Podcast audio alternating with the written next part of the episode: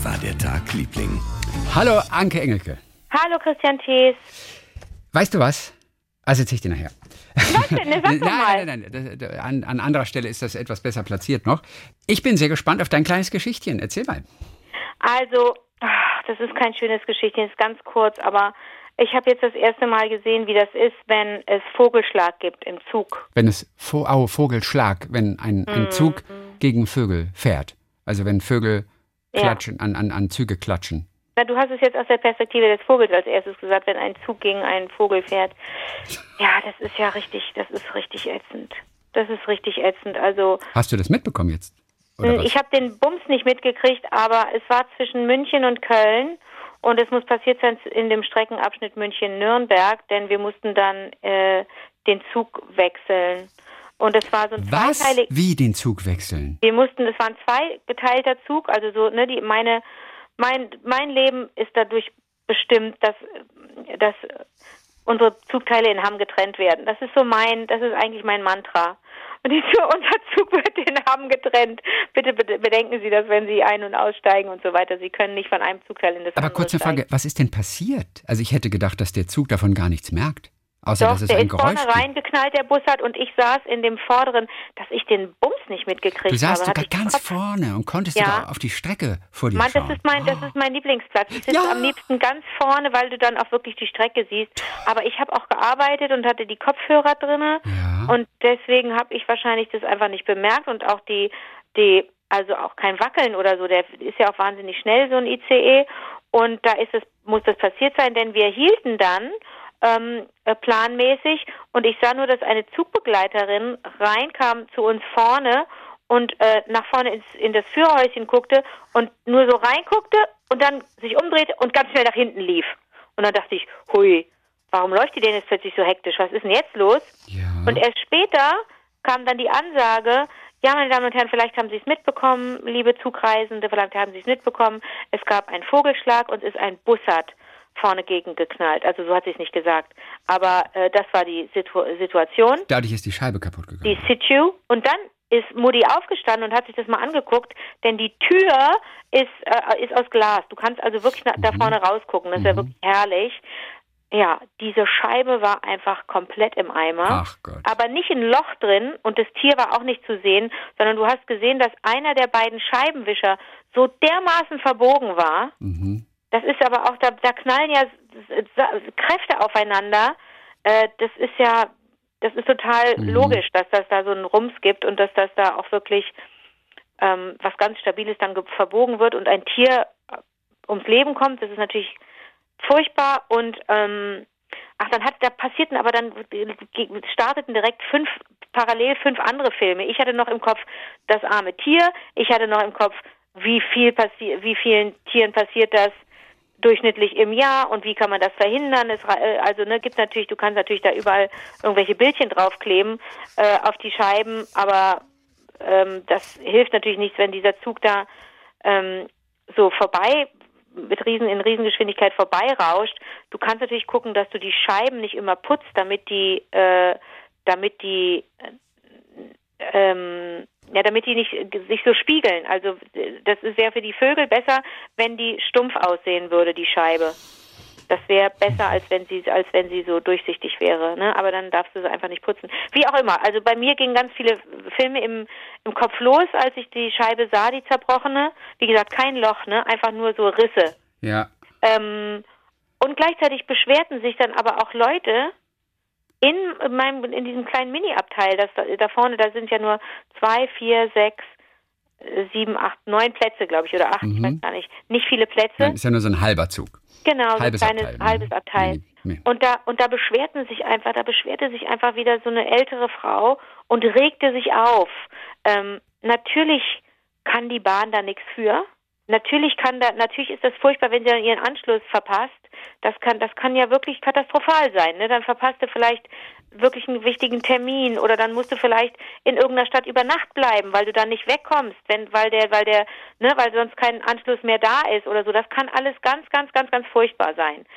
Aber in welchem Ton die da aufgetreten ist, das war einfach ärgerlich. Und da war ich auch wieder kurz davor, was zu sagen, habe aber gemerkt, dass mir da auch selten die richtigen Worte einfallen mhm. ähm, und habe dann auch nichts gesagt. Ah, ich habe an anderer Stelle dann, als wir umsteigen mussten, wir mussten dann, äh, wir bekamen ein paar Minuten Zeit, um diesen einen Zug zu verlassen, musste eine ganze Mannschaft dann rauskegeln und die müssen alle in den anderen Zugteil, der aber auch schon relativ voll war.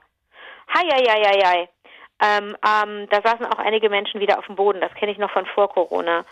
Ähm, aber da habe ich eine junge Frau darauf hingewiesen, als der Zug sich dann leerte schlagartig, weil dann ein anderer Zug am gleich gegenüber zur Verfügung stand, war eine junge Lady ähm, äh, mit ihrer kleinen Tochter und ähm, die hatten, ein, hatten eine Geige dabei und haben den vorne im Gang in diesen ähm, Gepäck, in diese Gepäckablage getan und sind dann weiter zu ihrem Platz gegangen. Und dann habe ich echt empfohlen, dass sie die Geige besser mitnehmen sollen.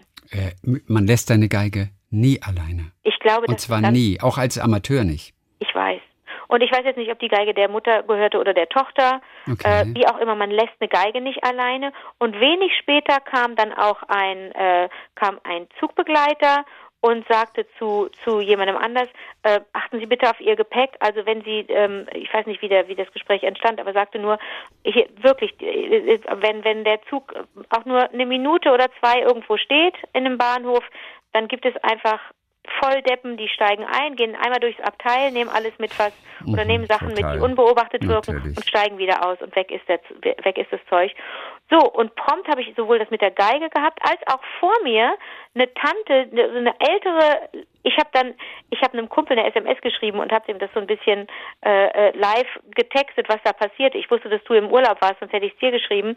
Habe gesagt, vor mir sitzen zwei Landfrauen und die kommentieren alles, was sie draußen sehen. Ach, guck mal, ist das ein Birnbaum oder ist das ein oder ist, ist das Quitte? Guck doch mal da. Dann fuhren wir langsam an so Schrebergärten vorbei. Guck mal hier, da sitzt er in der Sonne. Ist ja so süß. Ich glaube, Ü, Ü, über Ü70 oder so kommentierst du ja, wie so ein Sportmoderator kommentierst du ja auch Schrebergärten und sagst, guck mal, da sitzt er einfach nur. Hast du gesehen, der hat da gesessen. So, wo du so denkst, was, was, wie süß. Und es ging in einer Tour und dann musste aber die, wie gesagt, zwei Landfrauen mit selbstgemachten, selbst, äh, also mitgebrachten Broten und so mit Brotzeit. Ich sah das so vor mir so durch den Schlitz, ne, zwischen den beiden Sitzen. Und dann stiegen die beiden Landfrauen, äh, standen die kurz auf, weil eine der beiden auf Toilette musste. Dann stellte ich fest, dass die zweite Landfrau ein Landmann war, einfach nur mit einer sehr hohen Stimme. Und der konnte ganz schlecht gehen. Und dann begleitete die eine, die ich besser sehen konnte von meinem Sitz aus, die begleitete dann ihren Mann, beziehungsweise schickte ihn dann zur Toilette, stieg mit ihm, äh, stand mit ihm auf und ging so ein bisschen mit ihm. Ließ aber ihren ganzen Kladderadatsch auf ihrem ausgeklappten Tisch äh, liegen. Portemonnaie, ein Umschlag, einen großen mit den Reiseunterlagen. Das, ich bin ja James Bond, habe ich ja alles gesehen. Äh, ließ sie alles da liegen und wir hielten natürlich an einem Bahnhof und natürlich hätte da jemand reinsteigen können und von diesen von dieser Oma einfach das Portemonnaie nehmen können und so. Also da habe ich auch da, die kam dann zurück und ich strickte und dann hat man natürlich ein Thema. Dann sagte ich, habe ich sie, habe ich erst gesagt, nächstes Mal bitte Portemonnaie nicht liegen lassen. Sagte, ach ja, habe ich, es war aber, mit, aber mein Mann ist so klapprig auf dem Bein, der fällt immer um und so weiter. Habe ich gesagt, ja, alles gut, ich habe ja geguckt, aber machen Sie es einfach nicht. Dann sah sie, dass sie strickte und Chrissy, das glaubst du ja gar nicht. Wenn du mal irgendwie, äh, wenn mal Gesprächsnot hilft und äh, äh, herrscht und du äh, ein Gespräch suchst, fang an zu stricken. Jeder spricht dich an. Deswegen vermeide ich das auch manchmal öffentlich zu stricken. Jeder hat dazu eine Meinung. Und besonders also ältere Frauen können dir sofort was dazu erzählen. Natürlich. Dann hat die mir von ihren fünf Kindern und von ihren zig Enkeln erzählt, denen sie Sachen gestrickt hat. Und ähm, das, das war. Das war, war das halt, gut? Oder war das einfach nur anstrengend am Ende dann? Also, es war anstrengend, weil sie nicht sich vorstellen konnte, dass wenn ein lauter Zug vorbeifährt oder wenn eine Ansage laut gemacht wird, dass ich dann nicht verstehe, was sie mit ihrer leisen Stimme sagt. Ich habe es ganz schlecht verstanden. Ich habe einfach immer, irgendwann habe ich gemerkt, es hilft ihr oder reicht ihr, wenn ich nicke oder wenn ich zwischendurch mal, zwischendurch mal sage, ja oder so, einfach so tue, als sei ich noch dabei. Ich habe das kaum verstanden, was sie erzählt hat. Ich habe nur, also es ging darum, dass sie viel gestrickt hat früher. Das habe ich wohl geschnallt, aber ich äh, konnte so so einzelne einzelne Infos habe ich gar nicht mitgekriegt, obwohl ich das super interessant gefunden hätte. Aber dafür hätte ich, glaube ich, aufstehen müssen oder äh, mich auf den Schoß von ihrem Mann setzen müssen. Ich äh, habe es einfach nicht gut hören können. Die hat zu leise ja, gesprochen. Okay, gut. Oh aber das war, war eine interessante Begegnung. Aber das ist alles passiert, dass ich dann in dem Zug landete und auf dem Platz und in dem Abteil ist nur passiert ähm, wegen des Bussards, der da leider gegen den Zug gedonnert ist. Ich muss gerade denken an Tom Daly den Olympiasieger im Turmspringen, der in Tokio äh, der Brite, der in Ja. Tokio äh, auf der Tribüne saß und gestrickt hat. Der, Ja, genau, hast du der, erzählt. Ach, habe ich das erzählt sogar? glaub, Kann du ich mich schon gar nicht mehr daran erinnern. Ja, ja, also, ja. das war dann einer der schönen Momente dort. Und äh, der hat dir bestimmt auch gefallen. Ach, äh, witzigerweise, oh Gott, ich krieg das glaube ich nicht mehr. Weil du doch gesagt hast, dass du strickst und wir hatten Kerstin, nee, Tina war das, Tina Basler, die dich gefragt hatte, du bist ja Veganerin, womit strickst du dann und so bla bla bla. Das war alles am Dienstag und so weiter. Und sie hat auch noch gefragt, ob sie noch eine Bestellung bei dir aufgeben kann. Oh, Also, das habe ich vergessen. Aber ja, zu spät. Naja, hab's, hab's ich hab vergessen, ja- halt zu spät. Also der für Melli, der, der lilafarbene Schal für Melli ist fertig, jetzt kommt der lilafarbene Schal für dich. Nicht? Genau, ist cool. Natürlich, Und, natürlich. und danach melden wir uns bei Tina nochmal, wenn da noch ein bisschen Winter übrig ist. Und wenn ich noch Kapazitäten habe. naja, aber Ja. dann müssen auch noch so ein paar andere, da müssen auch nochmal Pullover ja, gemacht werden und die Caroline Nee, nicht, einen mit. Raglanärmel. Raglanärmel ist echt schwer. Okay. Rattanärmel? Raglan. Ach, Raglanärmel. Ja, Weißt du, was ein Raglanärmel ist? natürlich nicht. Aber wie süß du sagst, ach Raglanärmel, sag doch gleich Raglanärmel. Du weißt nicht, was ein Raglanärmel ist? Nein, habe ich noch nie gehört. Ist das süß? Okay, soll ich dir mehrere, soll ich dir mehrere Optionen sagen? Ja?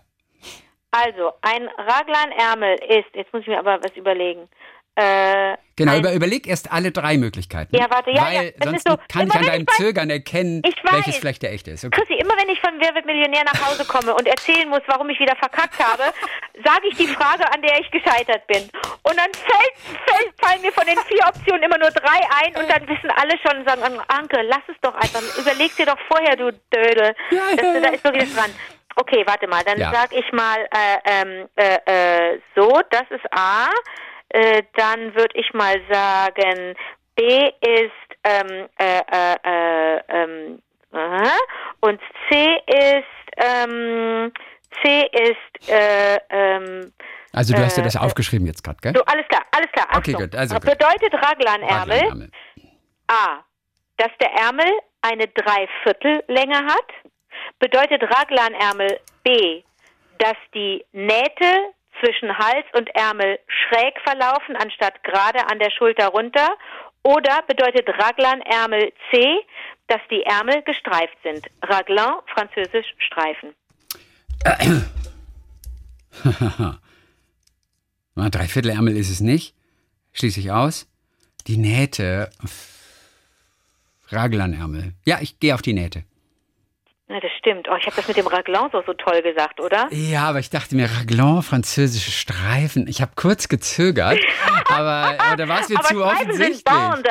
Streifen sind Bande. Bonde, äh, ja. wie, Bonde. Ach, okay. Ach, guck mal, aber das mit der Naht, echt Ja, witzig. und zwar, das, guck mal, guck mal ja jetzt an dir runter. Was trägst du gerade? Ein T-Shirt.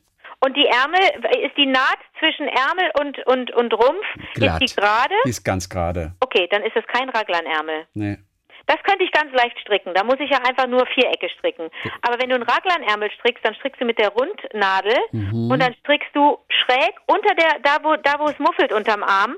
Von da musst du jetzt eine Linie ziehen bis zum Hals, eine Schräge. Mhm. Nicht gerade, sondern schräg. Das ist ein Raglanärmel. Und du kannst dir das gut merken. Du hast, weiß ich nicht, ob du das früher getragen hast. Ich habe als Mädchen, habe ich nach wie vor auch noch so ein paar Shirts, so Sportshirts, äh, viel Shirts getragen aus Amerika. Da war der Rumpf weiß und die Ärmel eine andere Farbe. Kennst du diese Sportshirts Naja, aus Amerika? so College, College-Dinger oder sind nee, oder, College, ja, ja, ja. So und am Stil. Kragen, am Kragen ist die Umrandung auch in der Farbe der Ärmel. Okay, mhm. Ja. Ja. Und das sind Raglanärmel. Ach, das sind auch Raglanärmel. Das sind Raglanärmel, ja.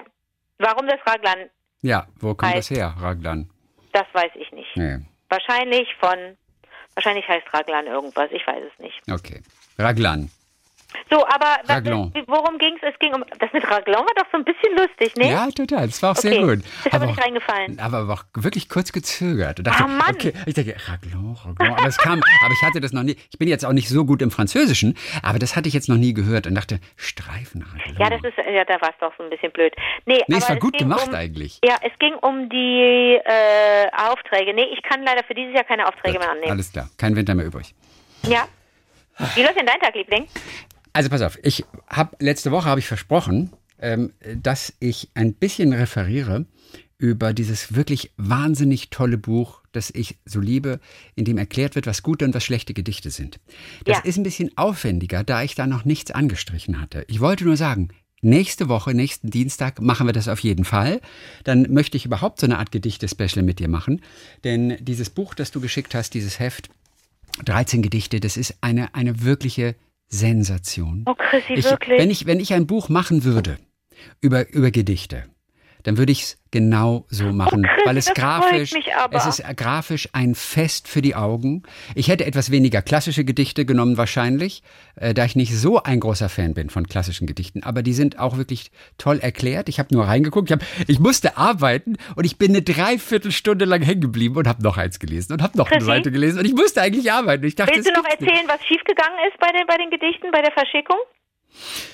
Da wird's aber kompliziert.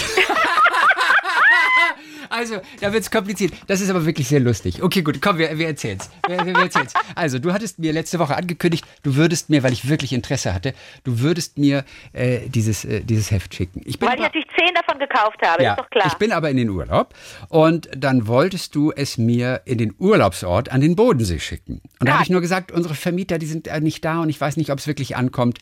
Lieber nicht. Das war die erste, erste Geschichte, Erste zweite Geschichte. Zweite Geschichte. Wir hatten gesprochen von Sophia vom Donnersberg äh, aus der Regenbogenfamilie und wir hörten ihre Geschichte, wie sie es nicht geschafft hat, ein Autogramm von ihr zu bekommen in der alten Oper Frankfurt, obwohl ihr fast schon verabredet wart. Ja. Aber es hat nicht geklappt. Die Geschichte haben wir letzte Woche gehört. Katie Melua, Katie Melua. Kelly wieder. Und dann haben wir gesagt, okay, Anke, du schickst der Sophia ein Autogramm direkt nach Hause. Ich habe mich darum gekümmert, dass wir an die Adresse kommen. So. Wie kommen jetzt diese beiden Geschichten zusammen, Chrissy? Bitte erzähl's uns. Plötzlich kriege ich Post von Papa und Papi, ja, die Väter von Sophia, und sagen, äh, ja, äh, äh, Christian, hier ist ein Paket für dich gekommen. Gerade, da steht Christian Thees at Sophia hm, hm, hm, in dem und dem Ort. Und ich nur, ja, aber das ist doch das Autogramm, das ihr kriegt. Aber warum schreibt Anke Christian Thees at co? Hm, hm, hm. Ich sage, das macht überhaupt gar keinen Sinn. Dann fotografierte er mir diesen Briefumschlag, der etwas größer war, ab und ich nur, okay, Moment mal, da ist kein Autogramm drin. Okay, okay, Moment mal, da ist dieses Gedichteheft drin. Aber warum schickt sie es zu Sophia? Weil zu, hier, zu mir, der bei. Sophia angeblich Jetzt, ist. jetzt kommt die Auflösung, weil hier äh, Tante Isabel das nicht verstanden hat, dass deine Vermieterin am Urlaubsort, dass du nicht die Adresse mir geschickt hast, sondern die von Papi Papa Sophia. Und das habe ich völlig verdödelt, weil ich an dem Tag wirklich ungelogen acht kleine Paketchen, Briefchen. Ich Ja. verschicke ja wie ich also die Post lebt allein meinetwegen noch. Ich verschicke ja wie eine blöde Zeug. Ich liebe das ja wirklich, weil ich ja, weil mir nichts größere Freude macht, als Leuten irgendwas zu schicken. So, Ja. und sei es nur eine Postkarte. Ich habe das einfach nicht gerafft, wie Ja. blöd ich bin. Völlig über offensichtlich doch dann etwas überfordert mit so vielen Adressen und so vielen Paketen, dass ich das irgendwann nicht mehr gerafft habe, ähm, was an wen geht. Und dann habe ich gedacht, diese Sophia-Adresse, ach, das ist dann die Vermieterin. Und Ja. ähm, ja. An die du nicht schicken solltest, was ich ja auch Ich noch weiß. geschrieben hat, schicke nicht. Ja, ich, das ist mir ja dann Deswegen egal. Ich ja auch mache ja dann doch, was ich Adresse. will. Ja, ja. Es war einfach wie lustig. Und wir waren wirklich, wir hatten alle Fragezeichen über den Köpfen. Ich und ich nur, weiß. wie Christian Thees, CO at Sophia. Hm, hm, hm, in, hm, hm, hm. Und ich denke, es macht für mich hinten und vorne keinen Sinn. Und der Absender war auch noch meine Heimatadresse. Ja, weil ich davon ausgegangen bin, die Vermieterin, wenn Ja. das nicht klappt, dann ist die ja schlau und schickt es an ihn so. und Absolut. Und es war alles lustig. Und, und ich habe es aber auch wirklich nicht geblickt. Und erst als er mir das Foto schickte, und da habe ich gesagt, okay, ich glaube, ich weiß, was drin ist. Ich glaube, ich weiß, was drin Oh Mann, ist. Chrissy, es und ist dann, mir so nee, unangenehm. das macht nichts. Ich war ja sowieso im Urlaub, aber Papa und Papi haben es dann nachgeschickt und Ja. ich habe es gestern Abend bekommen. Und als ich gestern Abend aus dem Urlaub zurückkam, habe ich das sofort, habe ich sofort äh, äh, reingeguckt und dann heute, heute, bevor wir den Podcast aufzeichnen, und ich musste eigentlich noch etwas schreiben und recherchieren, auch für etwas später noch heute am Tag.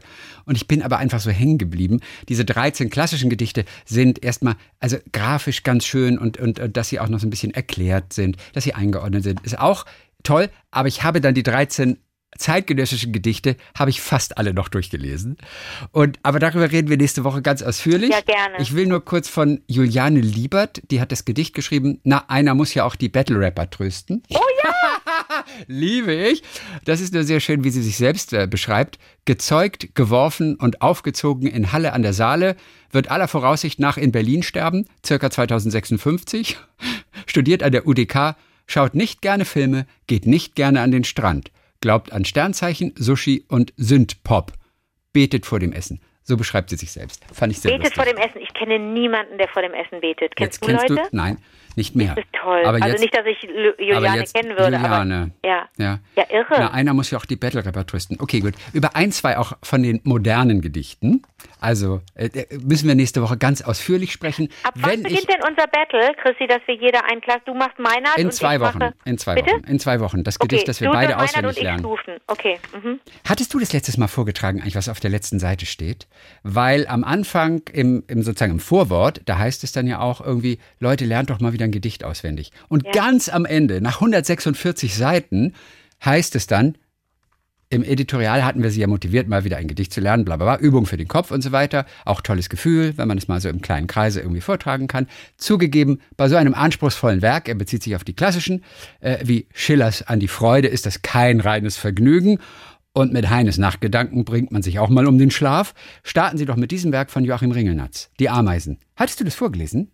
Habe ich nicht vorgelesen, aber ich habe es gelesen, ja. Die Ameisen. Mhm. In Hamburg lebten zwei Ameisen, die wollten nach Australien reisen. Bei Altona auf der Chaussee, da taten ihnen die Beine weh und da verzichteten sie, weise, denn auf den letzten Teil der Reise. So will man oft und kann doch nicht und leistet dann recht, recht gern Verzicht. Also das steht dann immer so zum Schluss. Das wäre zum Auswendiglernen vielleicht ein wirklich ein ganz guter Anfang, aber wir trauen uns etwas Größeres zu. Das vielleicht in 14 Tagen. Nächste Woche auf jeden Fall erzähle ich ganz kurz, wann ein Gedicht ein gutes Gedicht ist, in den Worten von Kerstin Hansel. Die hat dieses Buch geschrieben, das.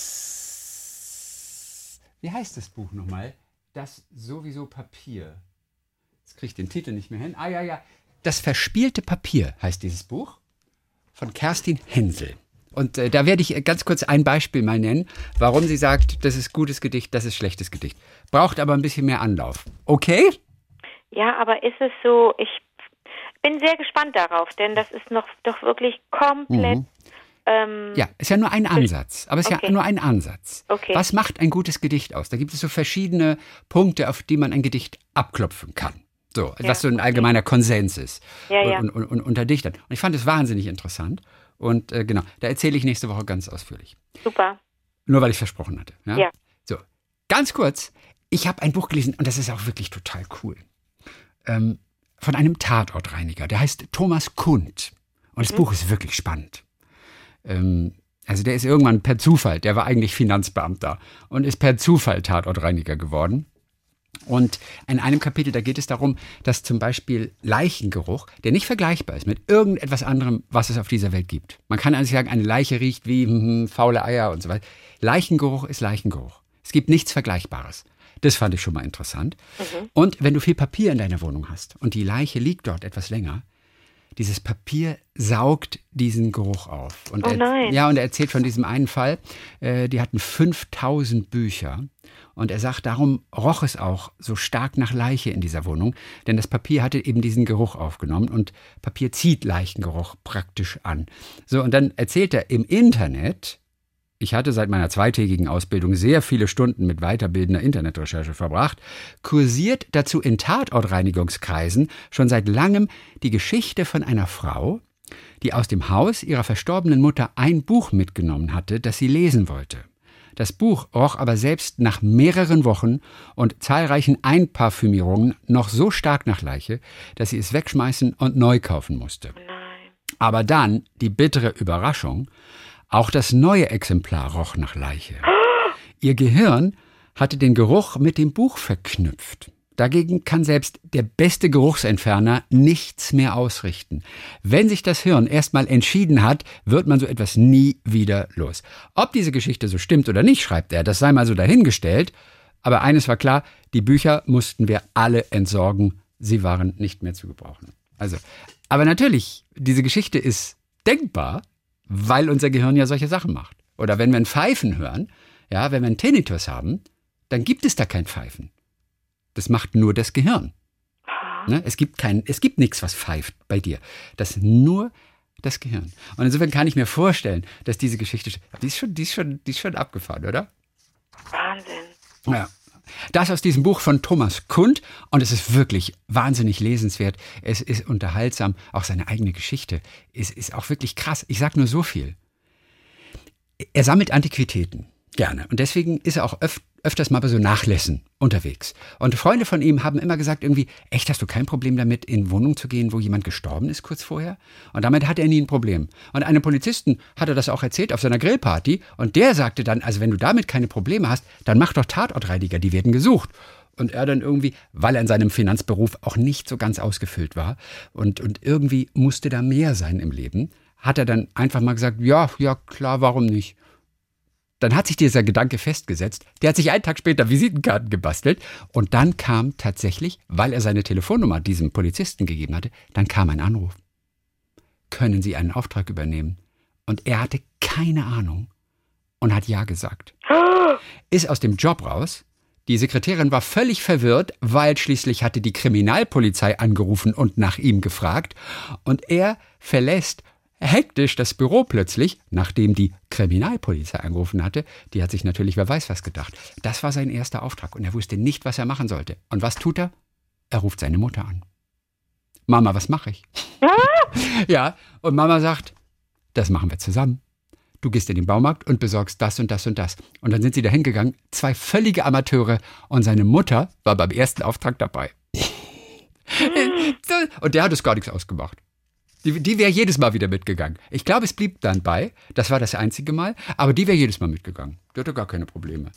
Und irgendwelche, naja, das ist ja Körperflüssigkeiten und, und ja, ja, ja. Oh Gehirnmasse Gott, oh und was nicht alles überall rumfliegt. Und also man, man, man sollte nicht frühstücken, wenn man das Buch liest, aber er erzählt das auf eine sehr lockere Art und auch alleine seine Geschichte mitzuverfolgen, da leidest du ja mit, weil du denkst, oh Gott, der macht diesen Auftrag, der nimmt diesen Auftrag an und weiß überhaupt nicht, wie es geht. Mittlerweile weiß er es natürlich, weil er das seit, ich glaube, acht Jahren macht und diverse Ausbildungen auch mitgemacht hat und auch als Gutachter arbeitet und so weiter und so fort. Naja. Thomas Kund, Nach dem Tod komme ich, so heißt dieses Buch. Ist wirklich, äh, ist wirklich ganz wunderbar. Das ist ein guter Titel. Auch, ne? So ein mhm. guter Titel. Wir haben zum Schluss ein paar Hörererektionen noch. Yeah. Das erste kommt hier, das ist etwas klein und das ist eine, das ist eine Mega-Geschichte. Das ist, das ist wirklich ganz süß. Hier geht es auch wieder um, ja, ich weiß nicht, Zufall, Schicksal oder Serendipität. Also, beim Fliegen ähm, musste ich an eine Begebenheit denken. Warte, wer von wem kommt das jetzt? Das kommt von Edmundo, heißt er. Hm. Das ist eine sehr gute Frage. Also so er heißt ich mich Markus. Auch nennen, wenn Nein. ich nicht wollen würde, dass Nein, man mich erkennt. Edmundo, er heißt Markus. Ach so. Ma Markus Edinger, das sehe ich jetzt gerade. So, pass okay. mal auf. Also, er ist mit seiner Frau Eva vor zehn Jahren mal geflogen und es war ein Flug von Frankfurt nach San Francisco. So, es handelte sich damals um einen der ersten Flüge mit dem neuen A380 auf dieser Strecke. Okay, und es gab, Etagen. Es gab auch schon dort Video on Demand an Bord. Man oh konnte sich Gott. aus einer Auswahl von ca. 100 Filmen zu jeder beliebigen Zeit einen Film starten. Auch schon vor zehn Jahren. Da war das Wahnsinn. relativ frisch, dass man nicht angewiesen war auf den Bordfilm, der da gezeigt wird, sondern äh, unter Hunderten kannst du einfach aussuchen. Ich suchte mir einen Film aus und äh, begann dann zu schauen, während Eva zunächst noch etwas las, bevor sie sich dann auch einen Film aussuchte und zu schauen anfing. So. Nach einiger Zeit wurden wir von den FlugbegleiterInnen unterbrochen, die das Mittagessen verteilten, und wir pausierten beide unsere Filme. Und während wir aßen, schaute ich auf unsere beiden Bildschirme und was ich sah, erstaunte mich doch sehr. Be da beide Filme untertitelt waren, konnte man auf Evas Bildschirm lesen, dass der Schauspieler gerade sagte, Now, let us have dinner. Und auf meinem Bildschirm war zu lesen, dass Halle Berry gerade sagte, Well, guys, let's eat, shall we? Nein. Ja, und er hat Fotos Nein. Gemacht. Ich weiß, das ist spooky. Das ist wirklich, das ist Nein. so cool, die Geschichte. Und er hat also Fotos auch gemacht äh, von beiden Bildschirmen. Nein. Ja, weil die ja damals selber irgendwie völlig perplex waren. Äh, und ist, beide hielten sie ihren Film an. Now let, let us have dinner, sagt er. Und auf dem anderen Bildschirm, well guys, let's eat, shall we? Ist das nicht, ist das nicht ist großartig? Cool. Na, er hat es cool. sofort fotografiert. Ähm, ich habe mich mal mathematisch, sagt er, an, die, an der Wahrscheinlichkeit versucht. Und ich glaube, dass die Wahrscheinlichkeit, genau diese beiden Filme auszusuchen und in der exakt richtigen Sekunde zu starten, das ist unwahrscheinlicher als ein Sechser im Lotto mit Superzahlen. Wahnsinn. Zugegeben, es war jetzt keine schicksalhafte Begebenheit, aber es Nein. war doch sehr bemerkenswert. Eine es ist, lass uns also für alle, die jetzt denken, wir haben einen Vogel, es ist einfach lustig. Es ist eine Megastory. Auf ja. jeden Fall die Fotos von den beiden Screens, die tun wir auch in unseren Blog Da könnt ihr so na, Begleitmaterial zu unseren Folgen dann noch einsehen. Wie war der Tagliebling.de, die Webseite mit den alten Folgen. Und äh, da tun wir das in dem Blog zu den aktuellen Folgen. Ansonsten, wenn ihr uns schreiben wollt, wie war der Tagliebling at gmail.com. Das ist der kürzeste Weg hierher. Alexander hat uns geschrieben. So, äh, hier geht es um Gedichte. Auch nochmal wieder. Okay. Weil wir letztes Mal es von den 13 Gedichten hatten, diesem, diesem tollen Heft. Als ihr vom Auswendiglernen von Gedichten sprach, da musste ich einfach den Podcast pausieren und mal wieder schreiben. In der Realschule, da hatte ich einen wunderbaren Lehrer, der Gedichte auswendig lernte und uns Schülern, wenn wir bestimmte Gedichte lernten und vortrugen, extra Punkte gab. Das erste Gedicht, das ich lernte, das war der Zauberlehrling. Ist übrigens auch drin in diesen 13 Gedichten. Natürlich. Ja. Best, super Gedicht. Das Gedicht kann ich bis heute zu 80 Prozent Ko- aus dem Kopf aufsagen, sagt er. Das zweite Gedicht, das ich bis heute oder das bis heute eines meiner Liebsten ist, das war die Ballade vom Nachahmungstrieb von Erich Kästner. Ein Gedicht, das sehr zum Nachdenken anregt, welches beklemmend und doch wunderschön ist. Das hat mich so geprägt und bis heute einen bleibenden Eindruck hinterlassen. Ich weiß nicht, ob ihr es kennt. Schaut doch gerne mal bei Ecosia und ich würde mich freuen zu hören, was ihr davon haltet. Wie heißt es? Liebe Grüße an euch beide, Alex Lieving aus Solingen. Und ich habe dieses Gedicht einmal kurz rausgesucht. Sag nochmal, wie das heißt. Das heißt, äh, das Gedicht vom Nachahmungs. Von wem? Erich Kästner, das Gedicht Die Ballade vom Nachahmungstrieb.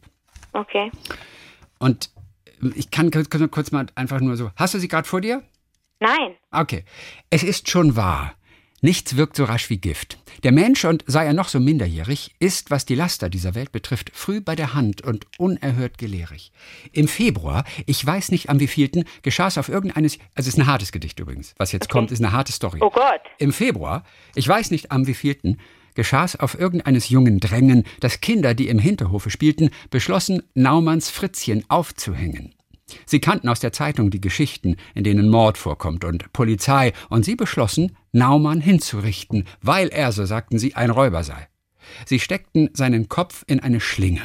Karl war der Pastor, lamentierte viel und sagte ihm, wenn er zu schreien anfinge, verdürbe er den anderen das Spiel. Fritz Naumann äußerte ihm, sei nicht bange, die anderen waren ernst und führten ihn. Man warf den Strick über die Teppichstange, und dann begann man, Fritzchen hochzuziehen. Er sträubte sich. Es war zu spät. Er schwebte. Dann klemmten sie den Strick am Haken ein. Fritz zuckte, weil er noch ein bisschen lebte. Ein kleines Mädchen zwickte ihn am Bein.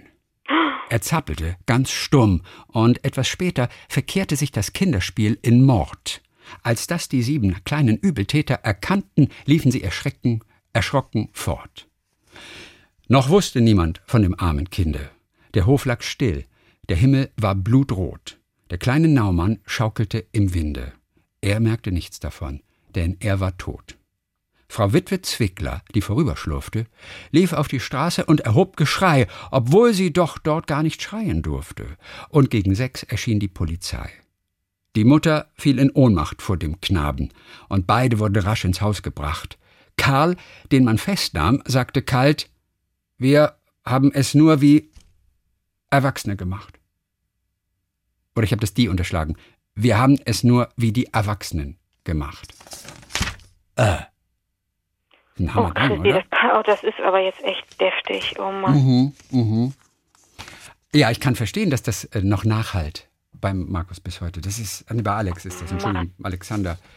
Ähm, Und das ist, das ist geschrieben worden, aber nicht während des Zweiten Weltkriegs, oder? ja, das ist eine sehr gute Frage. Die Klingt Ballade ja so, vom Nachahmungskrieg. Ja, das ist. Klingt so, als sei es Jahrgang 1935. Ja.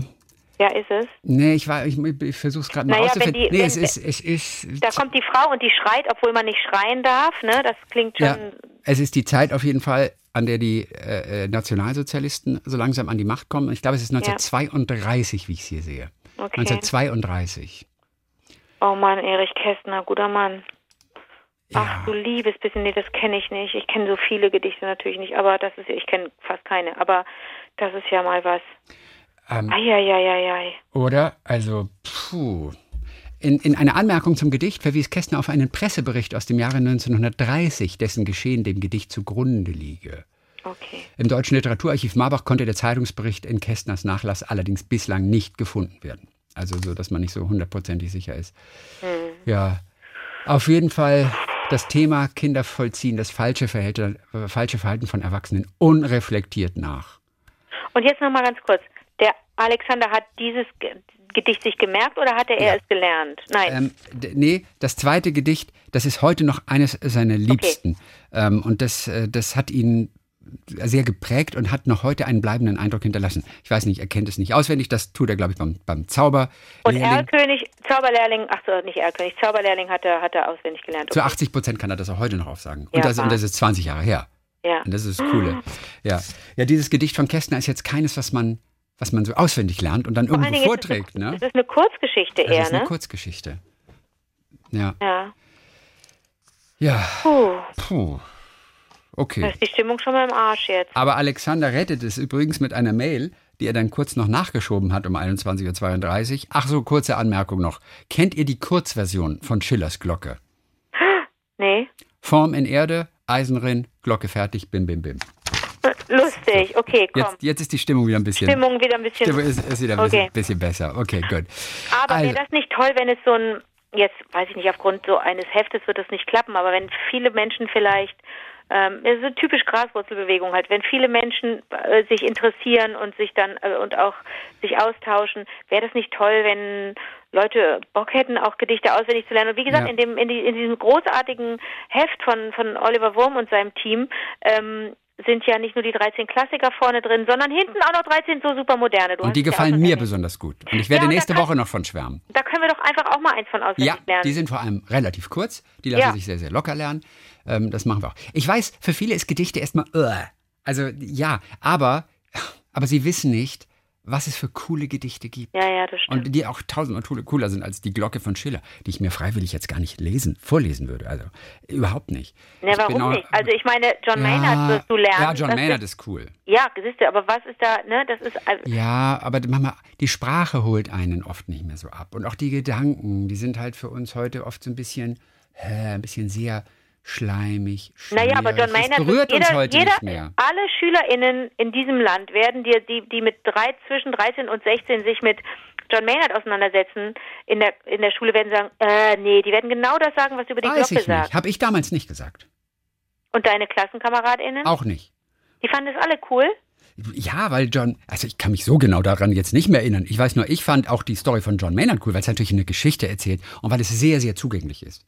Ich Okay. wollte ja nur sagen, klassische Sachen sind manchmal ein bisschen sehr aus der Zeit gefallen, aber es gibt so viel Großartiges, auch, auch Witziges, Originelles. Es lohnt sich. Und man muss es einfach auch nur Poetry nennen heutzutage. Weißt du? Ach so. Poetry und nicht mehr Gedichte. Und Poetry ist wieder cool. Da sind wir bei Slam Poetry. Poetry Slam. Und Ja. dann ist wieder cool. Weißt du?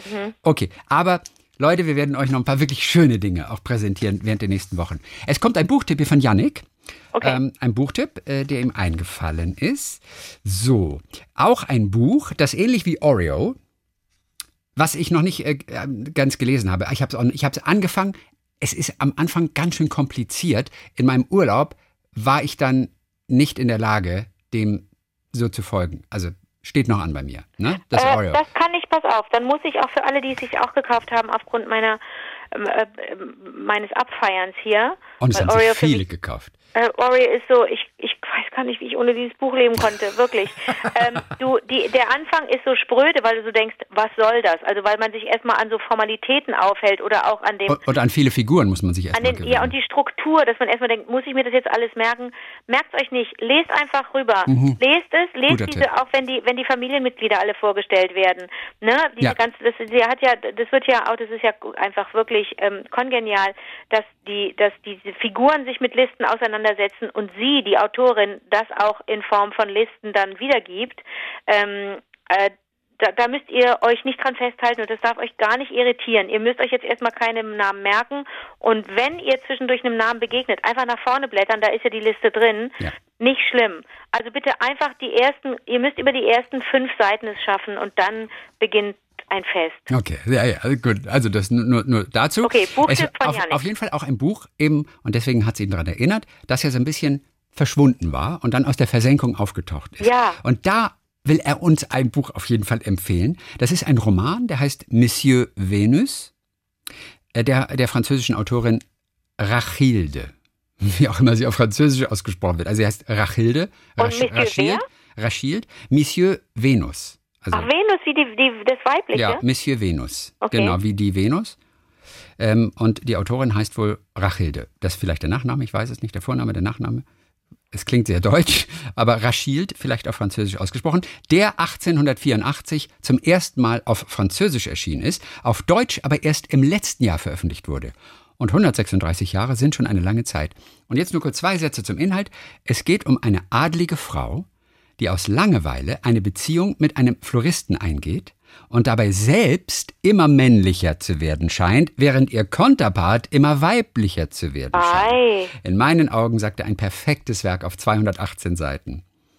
Was schon zur damaligen Zeit mit Das den ja- sozialen ja Rollen queer- und den Geschlechterverhältnissen gespielt hat, genau. Und es geht um äh, Genderfluidität und Sexualität und Warte, Androgynie und welcher so weiter. Jahrgang, wann wurde das geschrieben? Ähm, 1884, deshalb war es auch verboten und zensiert. Ne? Damals. Toll. So. Ich finde die Geschichte auf jeden Fall total interessant. Die adlige Frau, die sich an Floristen verliebt und dann wird sie immer männlicher und er immer weiblich. Also ich fand, hat mein Interesse auf jeden Fall geweckt. Gut, das von Yannick, also nur kurz als Tipp. Ach so, Yannick hatte noch erzählt, erstmal hat er erzählt, das war auch ganz süß. Also Yannick ist 22, er ist Student aus Kiel und äh, hört den Podcast aktuell, während ich mich durch die wirren Familienverhältnisse in der altisländischen Saga-Literatur des Mittelalters quält. Sehr spannend, ich weiß, sagt er. Entdeckt habe ich damals den Podcast, als ich für das Studium in Paris gewohnt habe und Unterhaltung brauchte während des langen Fußmarschs zur Universität, der an einigen Tagen durch die Streikliebe der Franzosen auch gerne mal etwas länger wurde. Seitdem bin ich aber treuer Hörer, kann aber bisher kei leider keine aufregenden Geschichten aus meinem Leben erzählen, außer vielleicht eine kleine tolle Begegnung damals mit Anke beim ESC 2011 in Düsseldorf mit mir als Elfjährigen. Ich habe natürlich nachgefragt. Und in einer zweiten Mail erzählt er ganz kurz diese Geschichte. Anke wird sich vermutlich, sagt er, nicht daran erinnern, aber mir ist es im Gedächtnis geblieben. Seit dem Sieg von Lena beim ESC 2010 bin ich großer Fan vom ESC und verfolge seitdem jedes Jahr die Eurovisionssaison mit größter Euphorie. So war es natürlich das schönste Erlebnis für mich, dass meine Mutter ausgerechnet für den ESC in Düsseldorf Karten bei einem Gewinnspiel gewann. Diese Möglichkeit mussten wir natürlich ausnutzen und sind schon ein paar Tage vorher nach Düsseldorf gefahren, um uns dort ein wenig die Stadt anzusehen. In meinem kleinen norddeutschen Dorf erlebt man ja sonst nicht so viel, schreibt er. Auf jeden Fall waren wir dann in der Stadt unterwegs. Ich bin noch voller Begeisterung und dann war meine Mutter auf einmal weg. Und ich der habe und ich habe sie auch nicht mehr gesehen. Ja. Aus Panik habe ich meine Mutter dann mit Vornamen gerufen. Warum auch immer ich als Elfjähriger damals nicht Mama gerufen habe, er weiß es nicht. Auf einmal drehte sich dann Anke einfach zu mir um Was? und fragte, was sie denn für mich tun könnte. Wie es der Zufall nämlich so will, heißt meine Mutter auch Anke mit Vornamen. Er rief also Anke, Anke. Ich kannte Anke natürlich aus diversen Fernsehshows, Genial daneben, Lady Kracher, Wolfgang und Anneliese und wusste auch, dass sie bald den ESC moderieren wird. Dementsprechend war ich ein wenig sprachlos, konnte aber nach einigem plattdeutschen Stammeln erklären, dass ich meine Mutter verloren habe und sie gerade suche. Anke unterbrach sogleich das Interview, das sie gerade führte, und begab sich zusammen mit mir auf die Suche nach meiner Mutter, die dann auch schnell gefunden war. Ich bedankte mich sogleich sofort und war sehr erleichtert, wieder bei meiner Mutter zu sein. Den Schutzenkel, den Schutzenkel, den Schutzengel Anke Engelke werde ich aber seit diesem Moment nie wieder vergessen. Und am Abend des großen Finales war ich auch umso glücklicher jedes Mal, wenn Anke noch etwas moderierte.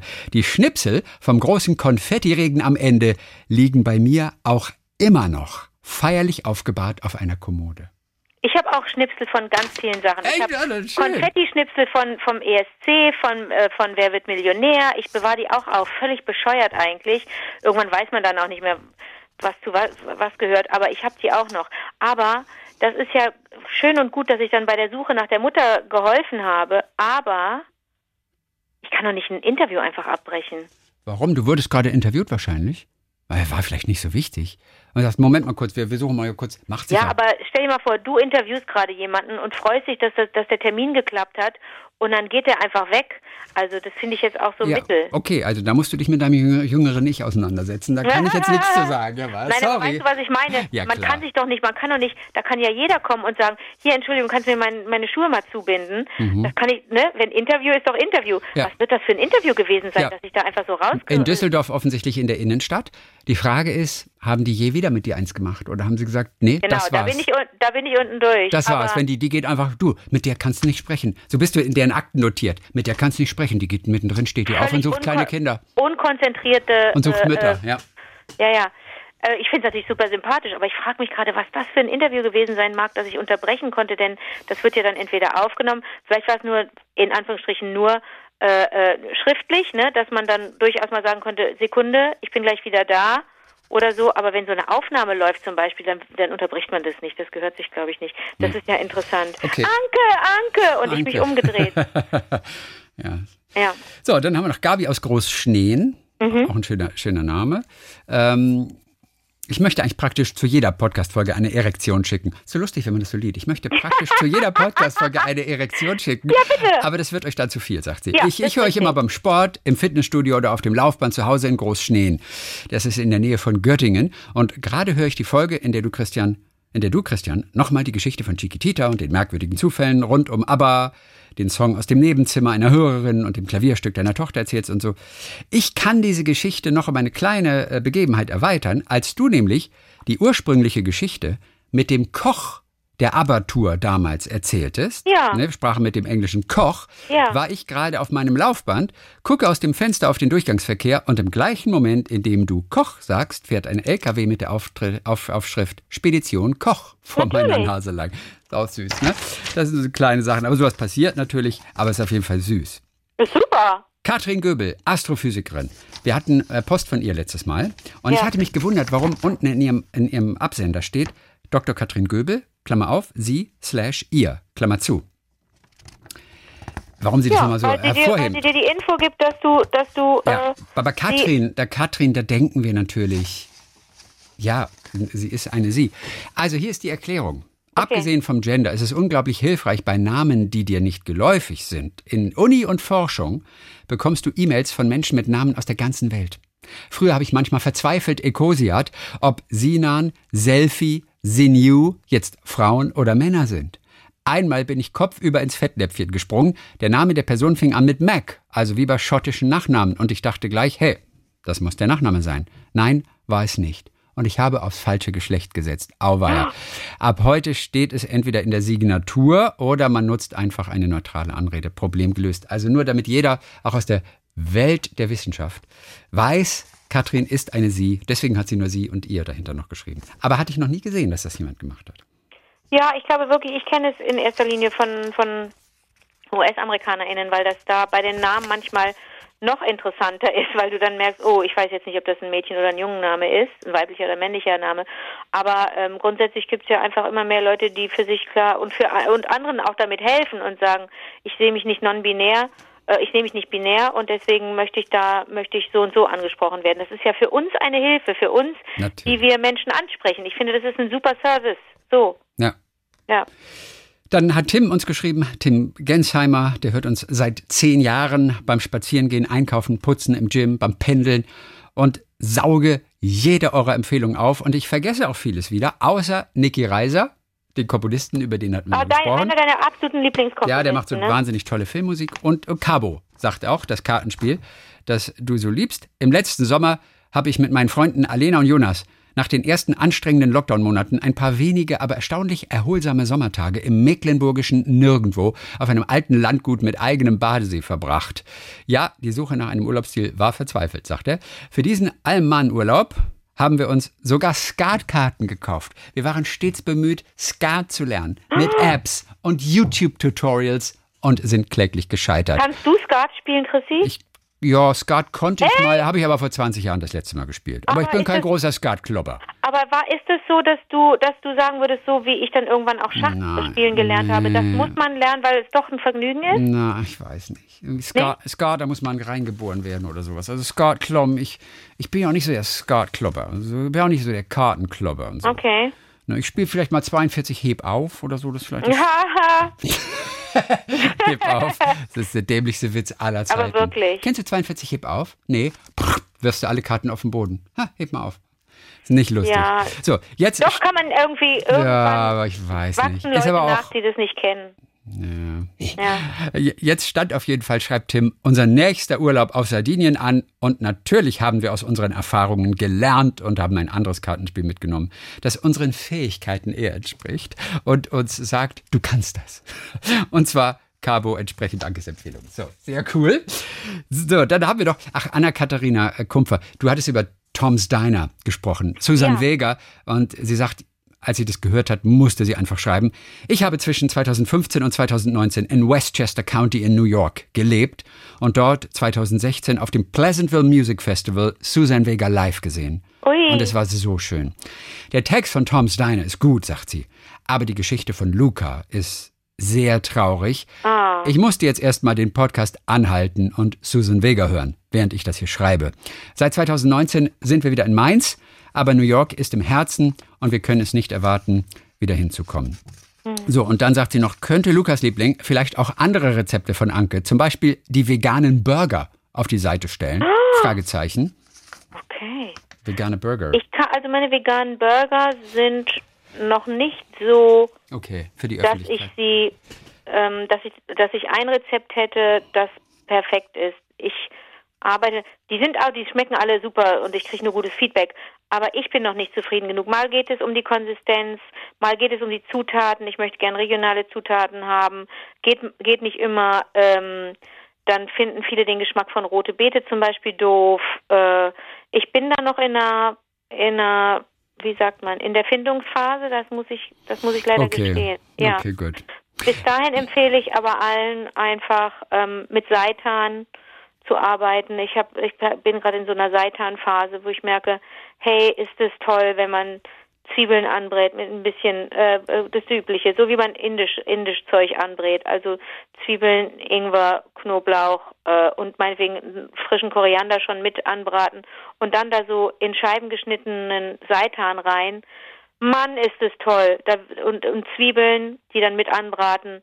Da hast du ein, da hast du eine, dann ist plötzlich dieses, diese, die, diese äh, Seitanschlotze ist, oder ist keine Schlotze, ist mehr Seitan, diese Seitanbrocken, ja, die, die, die sind dann plötzlich eine Beilage und das Gemüse spielt die Hauptrolle auf dem Teller. Und äh, du nimmst dann das Seitan dazu und und es hat so eine so eine Anmutung, also bestimmt haben manche Menschen denken manche Menschen, oh, das geht in so eine Fleischrichtung, auch wegen der Konsistenz und so. Wenn es kaust, da musst du richtig richtig gut zubeißen Ja, und so. das ist ja so ein Weizen, Weizengedöns, ne? Bis es so weit Weizen, richtig, das ist äh, Weizen-Eiweiß-Gedöns, so, so irgendwie so ein bisschen. es So. ist, es ist, so- ja, Seitan. mei, es ist so wirklich, man braucht es nicht, aber es ist ein Geschmack. Du kannst es durch Marinieren und durch, durch kräftiges Würzen, kannst daraus richtig was Zünftiges machen. Na, das kannst du dann, und dann, dann ist das plötzlich aber so eine Beilage. Das ist eine, da, da verschiebt sich bei, bei manchen, die, mit, mit denen ich auch zu tun habe, bei manchen Leuten zu Hause auch, äh, so, ja, die, die, weiß ich nicht, die Architektur da auf dem, oder die Anordnung auf dem Teller oder auf dem Tisch, was da in den verschiedenen Schalen drin ist, das verschiebt sich so. Das ist dann nur eins von vielen. Dann ist nicht Fleisch das Hauptthema und man, oh, jetzt muss ich dann noch die Erbsen zu essen, so ein Mist, sondern man hat so viel verschiedene Gemüsegerichte, die so toll sind und dann nimmt man halt auch was dazu, was so ein bisschen würzig ist und so vielleicht für die Leute gut ist, die sagen, mir fehlt Fleisch. Ja, okay. Oh, da war das eine Also- lange Rede ohne, ohne Inhalt. Entschuldigung. Aber manche haben jetzt Seitan kennengelernt. Also auch, Das stimmt, weißt du, okay. mein Tofu ist bekannter als Seitan.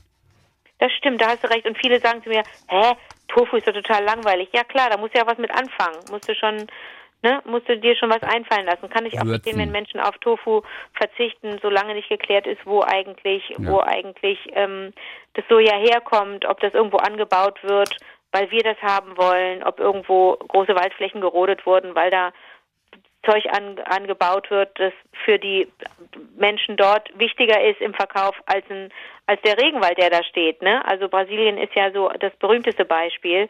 Ähm, da fühle ich mich irgendwie, da ich habe so ein, hab so ein kein Soja und ich sind nicht die besten Freunde. Ich sag's mal so. Ja, aber es wird ja vielleicht noch.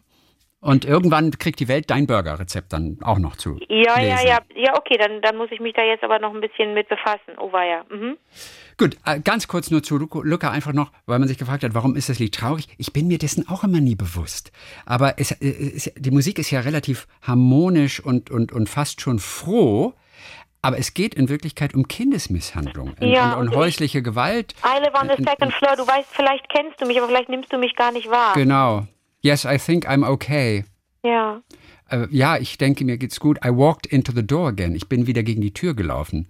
Hm. Well, if you ask, that's what I'll say. Tja, wenn du fragst, das wäre meine Antwort. Wenn, ich geht dich, wenn du siehst, dass ich ein blaues Auge Ja. habe oder eine Prellung, dann sage ich, ich bin einfach wogegen gebumst. und es geht dich sowieso nichts an. Frag mich einfach nicht, wie es mir geht. Also das ist dieser frustrierende Text. Und da ist doch Clumsy drin. Wir haben, glaube ich, mal Luca entweder als, da haben wir mal gesprochen vor 20 Jahren, Chrissy, oder sogar vor 30, ich weiß nicht, von wann das Lied ist, aber wir haben darüber gesprochen und darüber gesprochen, was Clumsy heißt, dass jemand ungeschickt ist. Ja. Weil das so, das ist dieses Wort ist, es ist nicht onomatopoetisch, aber es hat Clumsy. so, es erzählt, das Wort klingt schon irgendwie Absolut. Es wirkt schwer, irgendwie clumsy. Ja, clumsy, wenn, man, wenn einer so schwerfällig ist. Und in Mhm. Luca geht es darum, dass dieses Kind immer sagt, na, ich bin so ungeschickt, ich boller halt überall gegen, deswegen habe ich jetzt schon wieder einen einen blauen Fleck. ja. Um zu, um zu verhindern, dass die, dass die Eltern oder dass äh, Verwandte ähm, vielleicht beschuldigt werden und das auffliegt, dass da, dass da jemand ein Kind schlägt und misshandelt. Ja, und die Gesellschaft schaut weg und verdrängt das Ganze. Darum geht's eben auch in diesem Song. So. Ähm, und äh, hat aber viele immer irritiert, dass die, dass die Tonart dann auch Dur war. Und Susan Vega hat darüber mal was geschrieben, ganz kurz. Und Oh. äh, diese zwei Sätze kann ich kurz nochmal hier vorlesen. Ich wollte Dur, sagt sie, da mich die Kombination aus Moll und einem kleinen, leidgeprüften Jungen auf einer Haustürmatte wütend gemacht hat. Mir schien, dass die meisten missbrauchten Kinder traurig und ängstlich sind, aber dass sie ihr Schicksal irgendwann als Tatsache des Lebens akzeptieren, als etwas fast Erwartbares, eine Art Pragmatismus. So kam ich auf Dur und wir beließen es dabei. Im fertigen Song klang es aufmunternd, froh, fast triumphierend, was gar nicht meine Absicht war. Ich finde es auch manchmal verwirrend, wenn immer so traurige Texte eine fröhliche Musik haben. Für Ja. mich passt es auch oft irgendwie nicht zusammen, also als, als Gesamtwerk. Ich finde es schade, so ein Popsong, der was Trauriges erzählt. Ich finde das persönlich immer total blöd. Und soll ich dir mal was sagen? Es gibt ein weiteres sehr bekanntes Be äh, ähm, Stück, das ist fast noch bekannter als, ja, es ist bekannter als Luca. Ja. Da geht es auch um was ganz Ja. Schlimmes. Da geht es um, um was Trauriges. Da gibt es sogar zwei, die mir jetzt einfallen. Ja, Bruce Springsteen? Äh, ich denke jetzt an Sting und an U2. Ah, okay. Ich denke an, äh, nee, ich denke an die Boomtown Rats und an Sting. Sting Also, Boomtown Rats, I don't like Mondays. I Don't Like Mondays. Ja, da geht es um Attentäter. ja. Und bei Sting, Every Breath You Take, Okay. geht es um einen Stalker. Okay. Und wir singen das natürlich auch fröhlich mit, ne? Mhm. Wir singen das als Also- Liebeslied, ne? Every breath, ja. Mhm. Every breath you take. Ja, ja. I'll be watching you. Oh Gott, ja. Ach Gott. Every Oh, can't breath you see take. you belong to me? Klar, das ist ein Psychopath, der das singt. Ja? Stimmt. Krass. Okay. Ganz, ganz, ganz zum Schluss das allerletzte. Das ist nochmal so eine kleine Schuhgeschichte.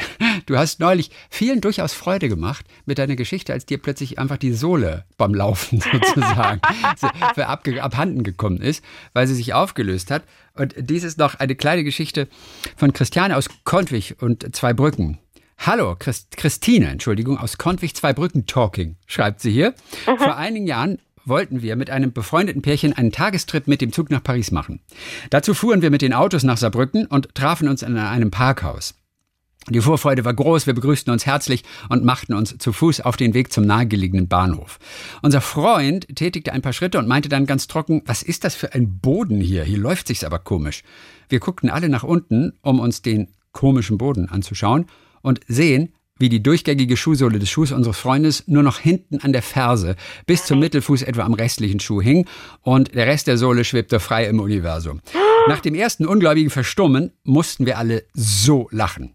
Gleichzeitig tauchten aber auch die Fragezeichen über unseren Köpfen auf, wie er denn jetzt mit dem Schuh nach Paris fahren solle. Nach kurzem Überlegen, denn der Zug würde nicht auf uns warten, entschieden wir uns erstmal zum circa 500 Meter entfernten Bahnhof zu laufen und dort dann irgendwie zu improvisieren. Der Weg zum Bahnhof war mit Lachsalven gepflastert, Siehst du, kann man immer laufen, wenn man gut gepflastert. Es war so herrlich, sagt sie.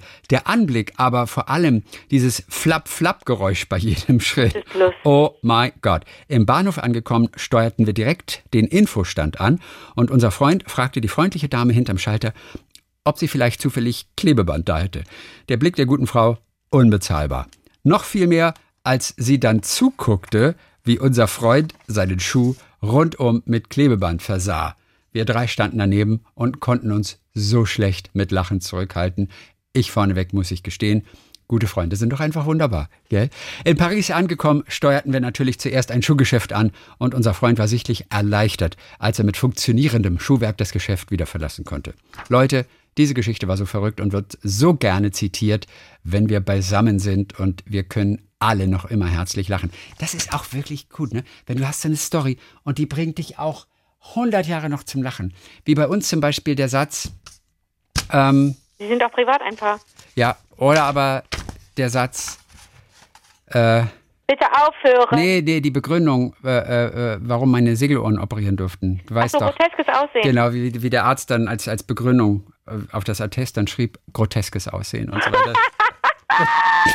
War das jetzt echt gelacht oder nur so gespielt? So, die, die Geschichte erzähle ich so oft, Chrissy. Ich freue mich immer noch darüber, dass der das wagt, sowas Verletzendes da aufzuschreiben. Und dieses, das Wort an sich ist, das Wort grotesk ist ja schon Aussehen. grotesk. Ja. Super. Ja. So, ich glaube, wir müssen Schluss machen. Ich habe seit zwei Tagen nichts mehr getrunken. Oh nein. das ist auch so ein Satz, ne? der, der auch immer noch viele, viele Jahre Freude gemacht hat. Ich, ich habe seit zwei, zwei Tagen nicht getrunken. Wir haben witzigerweise den Satz, ich glaube, unsere Tochter hat irgendwann mal gesagt, oh, ich weiß nicht, wir waren Stunden gefahren und irgendwann sagte sie den Satz, glaube ich, irgendwie, ey, ich war seit Hannover nicht mehr auf Toilette. Und, das äh, ist auch ein guter Satz. Der übrigens. ist super geil. Und es waren wirklich schon hunderte gut. Kilometer zwischen uns und Hannover. Ich war seit Hannover, Hannover, nicht mehr auf Toilette. auf Toilette. Auch ein sehr schöner Satz. Schön, schöner also, Satz. Vielleicht habt ihr auch solche Sätze, die euch einfach Jahre, Jahrzehnte später eine so große Freude machen. Dann wollen wir die auf jeden Fall hören. Wie war der Tagliebling at gmail.com? Dann hören wir uns in der kommenden Woche wieder und dann wieder exklusiv als Podcast. Bis dann, Landmann. Bis dann, Landfrau.